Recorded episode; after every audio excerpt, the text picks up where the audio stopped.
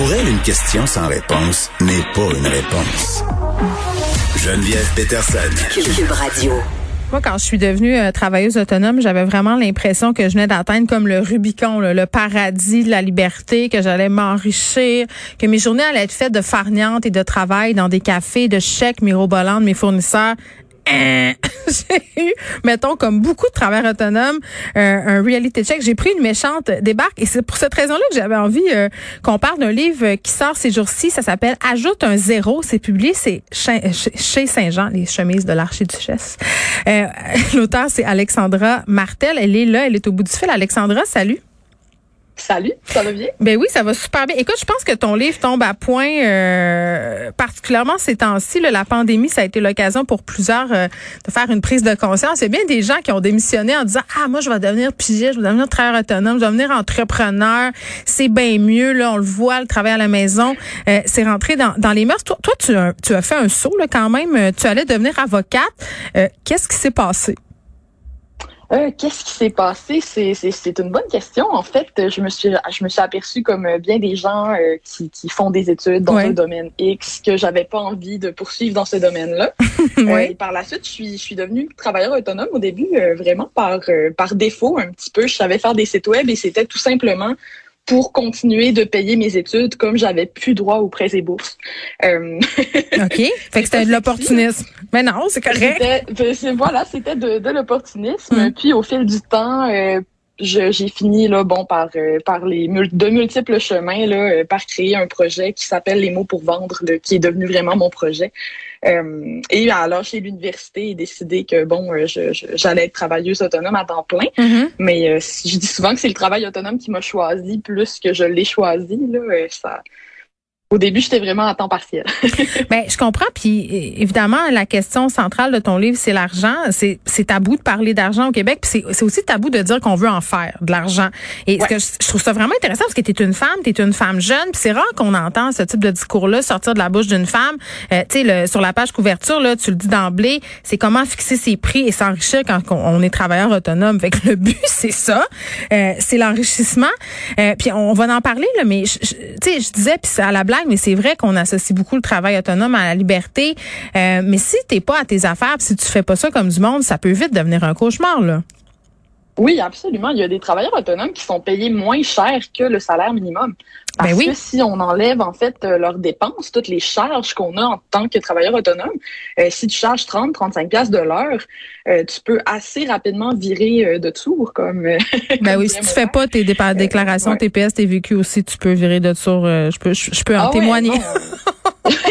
oui, absolument. Non, c'est ça. On peut vraiment se faire ramasser euh, de, de, multiples façons. Puis je pense qu'il y a beaucoup trop de travailleurs autonomes qui, euh, qui font ces erreurs-là en débutant. C'est vrai. Euh, qui rêvent de liberté, qui veulent, je sais pas, moi, être sur leur ordinateur sur le bord de la plage, puis qui se rendent compte que, wow, finalement, je travaille 60 heures semaine. Mais tu travailles plus. Mes sont en retard. ben, ben, oui. voilà. Ben oui, on, va se parler de négociation, OK? Parce que c'est vraiment le nerf de la guerre. Et, moi, un des trucs que j'avais beaucoup de difficultés à faire, puis je pense que j'ai même encore de la difficulté à faire aujourd'hui, c'est pas pour rien que j'ai un agent, euh, c'est établir la valeur, établir sa propre valeur.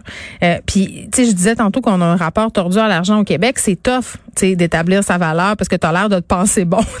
comment on fait ça? Comment on établit sa valeur?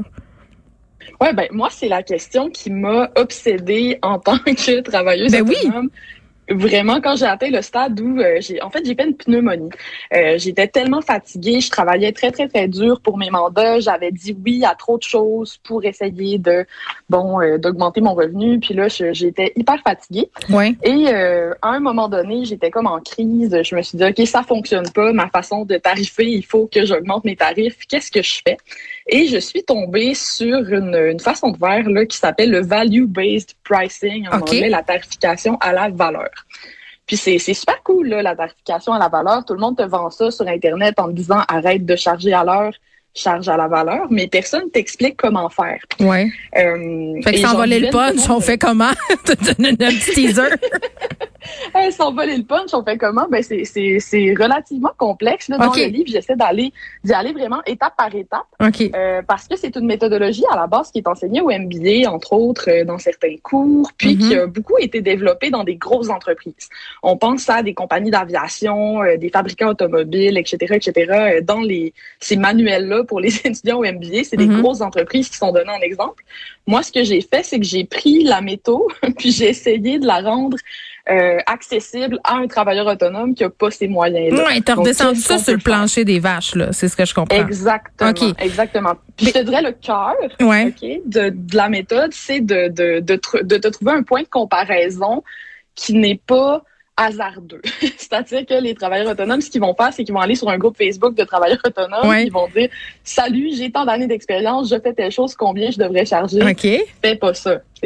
Euh, en pricing de valeur, ce qu'on va faire, c'est se questionner pour trouver euh, la deuxième meilleure alternative, le deuxième meilleur choix du client, c'est-à-dire si j'existais pas, qu'est-ce que mon client ferait? Et bon, à partir de là, on fait tout un comparatif là pour Oui. aller chercher euh, Ben- le prix. Mais j'ai j'ai beaucoup aimé ce, ce- cet exercice-là et c'est celui que je présente Ben euh, oui, dans puis mon livre. c'est intéressant le deuxième choix, mais en même temps, moi, le problème que je voyais, c'est que souvent, on est en compétition avec plusieurs personnes qui font la même affaire que nous. Fait que, tu sais, c'est dur aussi comme travailleur autonome de convaincre un client de dire choisis-moi, choisis pas l'autre à côté, Madame B qui charge euh, trois piastres de moins que moi, prends-moi, puis tu vas en avoir pour ton trois piastres. Ça, tu nous aides-tu avec ça dans ton livre? Absolument. En fait, euh, je pense que moi, en premier, je fais de la rédaction publicitaire. C'est ça que j'enseigne, c'est ça mon entreprise. Ouais. Euh, je suis vraiment passionnée par ça. Puis ce qui m'a fait capoter un peu avec cette, cette façon-là de fixer ses prix, Mhm. c'est qu'en pricing de valeur, il faut que tu détermines ta valeur, mais il faut aussi que tu la rendes visible. C'est-à-dire que le problème. Tu veux dire que t'approuves, travailleurs- que tu prouves ta valeur? c'est ça, que tu la prouves et que tu la communiques. En fait, ce qui arrive, c'est qu'on a tendance à se comparer à nos compétiteurs euh, de façon un petit peu trop objective, en prenant notre point de vue à nous. Euh, il est bon, mon compétiteur, il est compétent, voici tout ce qu'il fait. Puis là, on se dit, j'ai pas de facteur de différenciation, je suis, je suis pas meilleur que lui, donc je ne peux pas charger plus cher que lui ou etc etc. Ouais. Euh, alors que quand tu veux fixer ton prix, ce qui compte c'est le regard du client et la manière dont tes compétiteurs se, se, se font leur marketing en fait, dont ils communiquent leurs valeurs. Mhm. Puis il y a énormément de gens sur le marché qui sont super mauvais pour communiquer leurs valeurs. En fait, la plupart des travailleurs autonomes que je connais font des devis listes d'épicerie là que j'appelle où ils font juste lister les, les livrables puis mettre un prix à côté. Pas tellement sexy. Ben non, c'est ça. Alors que quand tu appliques le pricing de valeur, tu es comme obligé de te questionner sur c'est quoi les, les bénéfices que tu vas apporter dans la vie Ouais. de ton client, c'est quoi les, les conséquences concrètement de ton travail. OK, mais, Euh, mais, Qu'est-ce mais- que tu vas changer dans sa réalité? Mais là, Alexandra Martel, euh, bon, tu fais de la rédaction publicitaire, là, moi aussi, j'ai déjà mangé de ce pain-là, et, et n'importe quel travailleur autonome va dire la même affaire. Là. Souvent, euh, quand tu prices ta valeur, puis même si tu prices comme du monde, là, le client il trouve ça toujours trop cher. Comment tu fais pour convaincre ton client que non, c'est pas trop cher? Ben, en fait, le secret, c'est de ne pas convaincre n'importe quel client que non, c'est pas trop cher. OK, en français, s'il vous plaît?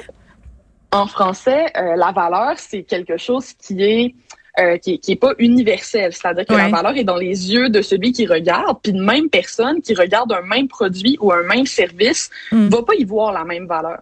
Puis je pense que ça c'est peut-être la plus grosse erreur que les travailleurs autonomes font, c'est Mm. de vouloir aider tout le monde et de ne pas qualifier leur clientèle, de pas choisir euh, leurs clients en fonction de qui va réellement voir la valeur que j'apporte. OK, c'est quoi les pires erreurs? On a parlé de celle-là, là, mais les autres, les pires erreurs euh, qui font les travailleurs autonomes? chargé à l'heure. c'est la pire. Honnêtement, c'est- Pourquoi? c'est le- pour, moi, je, je déteste le taux horaire. Je trouve que c'est la. Ben, il y a multiples raisons, là, mais d'abord, euh, tu, tu te nuis. C'est-à-dire que plus tu es efficace, moins tu gagnes de l'argent. Oui. Ce qui est un non-sens, déjà en partant. En plus, tu es comme en conflit d'intérêt avec ton client parce que ton conflit de, de- ton client, lui, son objectif, c'est que tu lui livres un bon travail rapidement. Toi, si tu vas vite, tu fais moins d'argent. Ça, ça marche pas. Parce que faut pas le dire, il faut garder un flou artistique puis tu payes un résultat. C'est ça, c'est ça qu'il faut Ouais. se mettre dans la tête. Exactement. Il faut vendre la valeur, il faut vendre le résultat et pas le temps que tu mets à faire quelque chose. Ben, c'est Euh, vrai. je pense que beaucoup, on essaie de répliquer ce qu'on a vu dans le monde du salariat. Mhm. Puis en fait, quand on arrive comme travailleur autonome, on a justement cette liberté-là de choisir comment on fixe nos prix. Mm. on devrait arrêter d'imiter le, le, le, le, taux horaire, qui est vraiment pour moi la pire façon de price. Puis toi, tu me dis, Alexandra Martel, que si je lis ton livre, ajoute un zéro, euh, puis que j'évite les erreurs, je vais m'enrichir en étant travailleur autonome, en étant à mon compte. C'est ça le but là, de ce livre-là. C'est 100% le but de ce livre-là. 100% assumé, ouais. Je pense que je vais le donner à des gens autour de moi euh, qui en ont bien besoin. Honnêtement, parce que des gens qui naviguent dans le travail autonome, euh, j'allais dire pas mal à l'avec. Alexandra Martel, c'était vraiment un plaisir euh, de te parler. Son livre s'appelle Ajoute un zéro, comment fixer ses prix et s'enrichir quand on est travailleur autonome. C'est chez Saint-Jean. Et pour de vrai, là, moi, ce livre-là, il aurait fallu que je le lise quand je me suis rendue à l'évidence que ma, mon expérience de travail autonome, ça se passait pas très bien, notamment euh, de façon fiscale, vraiment à glisser dans le bas de laine de tout le monde là, qui veut se lancer à son compte. Merci Alexandra. Merci.